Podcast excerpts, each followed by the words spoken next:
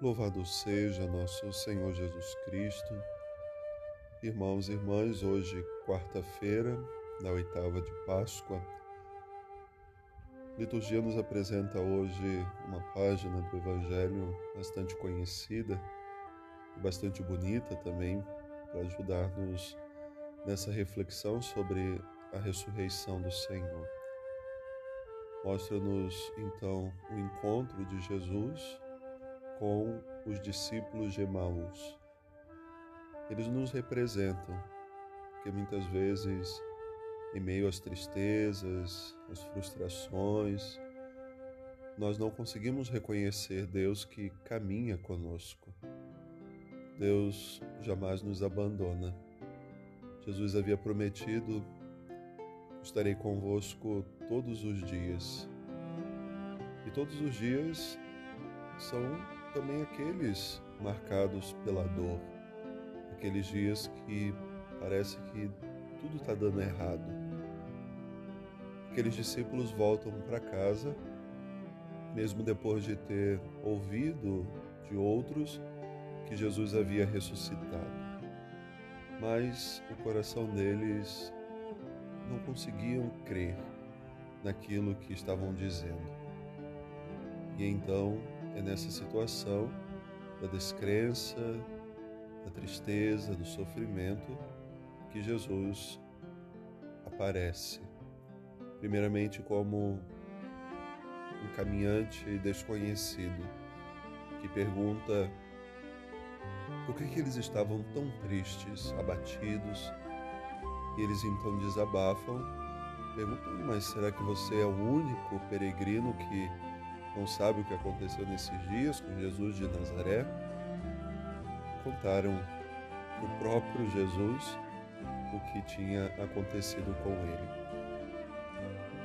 E ali percebemos então esse início do processo que Jesus quer fazer com eles, de reavivar a chama da fé, a chama da esperança que a tristeza estava apagando começa a falar das Escrituras, desde os antigos escritos, dos profetas, tudo aquilo que se referia a ele, para que pudesse então ali o coração deles sendo alimentados pela palavra e de novo redescobrindo a presença de Jesus na vida deles.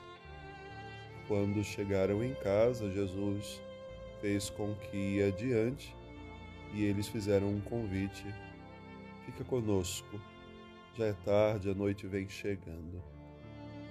É sempre noite quando nós não temos a presença de Jesus na nossa vida.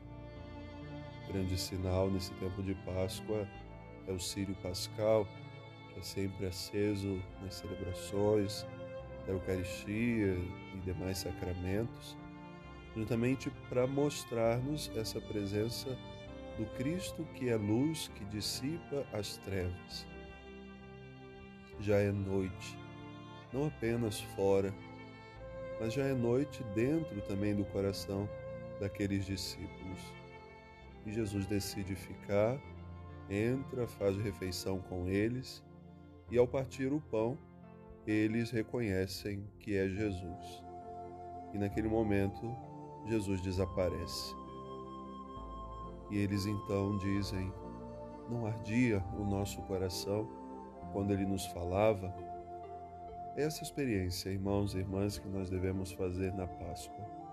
Sentir arder o coração quando o Senhor nos fala, quando a Sua palavra nos é dirigida. Porque é com o coração assim, ardendo, com a nossa fé, a nossa esperança, que se reacende cada dia, que nós vamos, como Pedro nos é apresentado na primeira leitura, conseguir entusiasmados falar de Jesus aos outros e até mesmo mudar a vida daqueles que estão ao nosso redor. Que a Páscoa do Senhor nos ajude cada dia mais a viver uma autêntica fé e caminhemos juntos com o Senhor. Deus abençoe.